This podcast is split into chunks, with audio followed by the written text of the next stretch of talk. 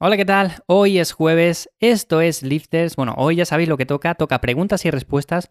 Y como tengo unas cuantas seleccionadas, vamos a ir al lío directamente porque si no luego me alargo un montón y se hace el episodio muy largo. Así que vamos directamente ya con la primera y nos vamos con Frank que nos dice, Hola Iván, mi duda es si recomiendas los estiramientos entre serie y serie para aumentar el daño metabólico y generar hipertrofia.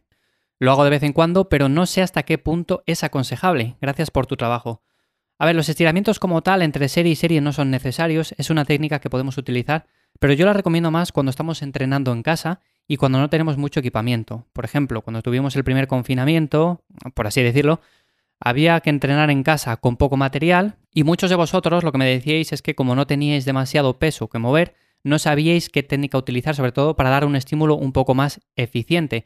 Y una técnica podría ser esta, simplemente estirar entre serie y serie y de esa manera aumenta un poco el daño metabólico y podemos dar un estímulo un poco más eficiente. Pero ya os digo que, por ejemplo, cuando entrenamos con un peso suficiente no es necesario. De hecho, no representa una mejora significativa el hacer esto con respecto a no hacerlo. Por lo tanto, yo os diría que no hace falta y que incluso en muchas ocasiones, si hacemos esto, vamos a empeorar el rendimiento. Imaginémonos que estamos haciendo un ejercicio multiarticular como una sentadilla y entre serie y serie nos ponemos a hacer estiramientos para el cuádriceps y demás pues al final, de una forma u otra, vamos a empeorar el rendimiento casi seguro, porque evidentemente en la siguiente serie que vamos a tener que mover también un peso considerable, vamos a poder moverle de forma menos eficiente debido a esos estiramientos que hemos hecho. Por lo tanto, yo incluso os diría, ya lo comenté en otro episodio, que los estiramientos antes de entrenar no son muy recomendables. Los estiramientos dinámicos como tal sí, pero los estáticos no. Y si queréis hacer estiramientos estáticos, yo los dejaría sobre todo para el final del entrenamiento. Así que entre serie y serie como tal, yo no lo recomiendo a no ser que tengamos poco material y de vez en cuando queramos utilizar este tipo de técnicas. Pero ya os digo yo que tampoco marcan la diferencia como tal. Nos vamos ahora con Alberto, que nos cuenta, Buenas Iván, te descubrí hace poco en Spotify y ya me he escuchado todos tus podcasts. Bueno, pues tendrás un empache de escucharme que ya estarás hasta un poco cansado. Te quería preguntar qué opinas de realizar las tres comidas diarias en lugar de las cinco o seis que tanto promulgan desde el ámbito del culturismo. Gracias. Pues tres comidas diarias está genial. O sea, realmente no hace falta hacer cinco comidas o seis comidas para maximizar las ganancias de hipertrofia. Es verdad que normalmente se ha dicho esto, que es mejor hacer más comidas que menos, pero a día de hoy, incluso en el ámbito del culturismo, como tú dices, hay personas que ya son conscientes de que haciendo tres comidas es más que suficiente. Claro, esto depende mucho del número de calorías que tengamos que meter. No es lo mismo tener que consumir 3.000 calorías que 5.000 calorías. Pero para una persona normal, que come unas 2.500, 3.000, 3.500 calorías, por ahí anda la cosa, pues con tres comidas es suficiente. Si con tres comidas quizás te sientes muy lleno o muy empachado, pues cámbialo a cuatro y listo.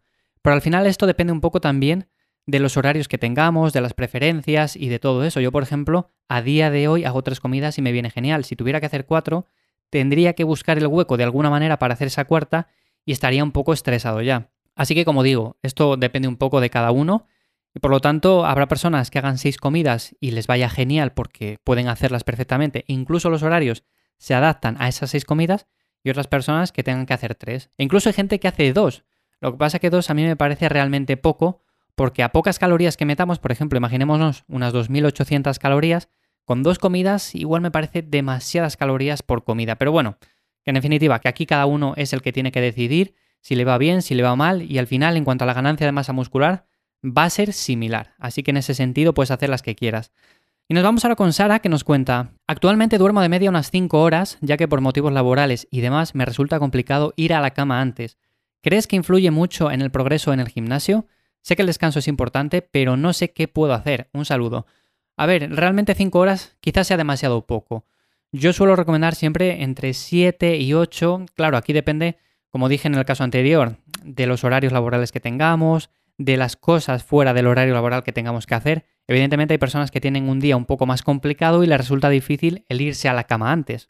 Pero en ese sentido yo te recomendaría, por ejemplo, aunque sea solamente 15 minutos o 20 minutos antes, es una buena diferencia al cabo de 7 días. Por lo tanto, no te voy a decir, intenta irte una hora antes a dormir. No, una hora antes quizás sea demasiado, quizás no puedas hacerlo.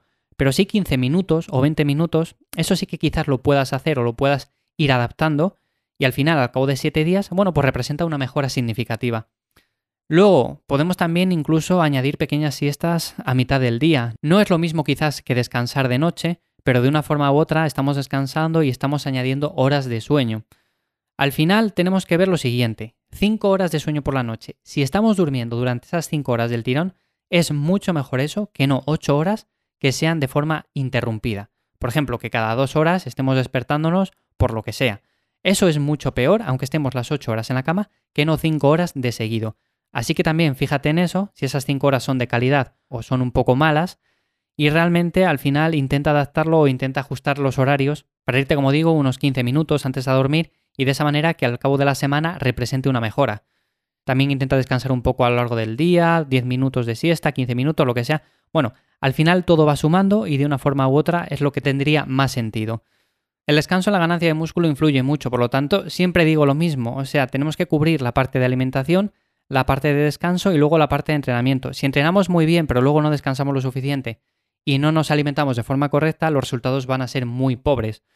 Por lo tanto, yo te diría eso, que intentes descansar un poco más, resultados vas a tener, obviamente, pero sin una buena parte de descanso, al menos unas 6 horas por día, o intentar descansar a mitad del día, como digo, con pequeñas siestas, bueno, pues va a marcar una diferencia muy, muy significativa. Nos vamos ahora con Mario que nos dice, saludos Iván, llevo un tiempo estancado en el gimnasio y me planteo hacer una semana de descarga. ¿Algún consejo? Gracias por tus podcasts. Bueno, pues muchas gracias Mario.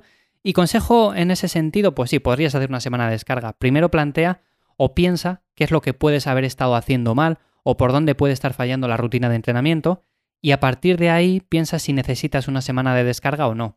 Semana de descarga como tal la solemos necesitar después de hacer un mesociclo en el cual llegamos a un pico de forma máximo. O sea, por ejemplo, si tú has llegado a ese punto y evidentemente a partir de ahí te has estancado, pues sí, necesitas una semana de descarga.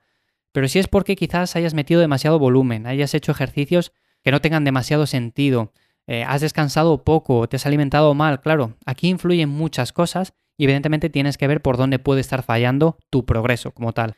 Si está fallando por ahí, lo puedes poner solución muy rápido. Simplemente aliméntate de forma correcta, descansa más, como decía anteriormente a Sara, y sobre todo, al final, intenta hacer un volumen óptimo, o sea, sin pasarte.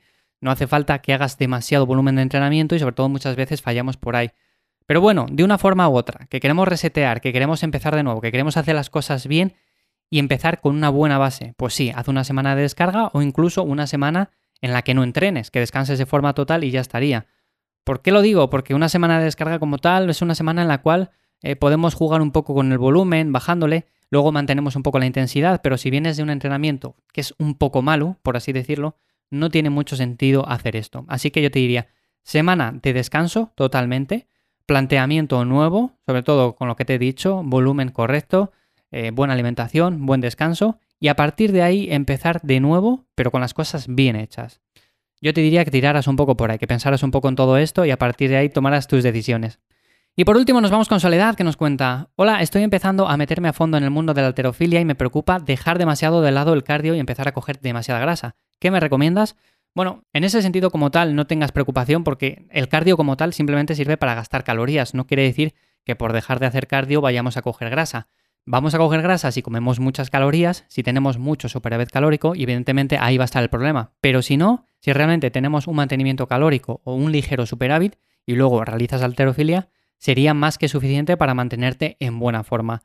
Luego, por supuesto, el cardio es importante, tendríamos que hacer cierta actividad diaria para no ser personas sedentarias, porque una hora de entrenamiento al día, ya sea de alterofilia o de lo que sea, no va a ser suficiente como para considerarnos personas activas, por eso el cardio o la actividad diaria también es importante. Pero ya te digo, que el cardio como tal no va a hacer ni que cojas grasa, ni que pierdas grasa, ni nada por el estilo, simplemente es un complemento para quemar más calorías. ¿Que estás dejando el cardio un poco de lado? ¿Que estás comiendo las mismas calorías que antes? Bueno, pues reduce un poco las calorías y sería suficiente. Pero bueno, después de la alterofilia, también como consejo personal, yo lo que haría sería un poco de cardio y ya estaría. O simplemente moverte un poco más en el día a día y sería suficiente. Así que Soledad, espero que este consejo te sea de ayuda. Y sin más, dejamos las preguntas de lifters aquí hoy, jueves. Ya sabéis que nos escuchamos de nuevo el lunes. Muchísimas gracias por estar una semana más aquí conmigo acompañándome día tras día. Y sin más, espero que todos estos episodios, todos estos consejos os sean de ayuda para poco a poco entrenar mejor. Nos escuchamos de nuevo aquí el lunes. Ya sabéis que mañana estoy en cuaderno de entrenamiento y el sábado en Café Hierros. Así que sin más, espero que paséis un buen fin de semana y nos escuchamos pronto. ¡Chao!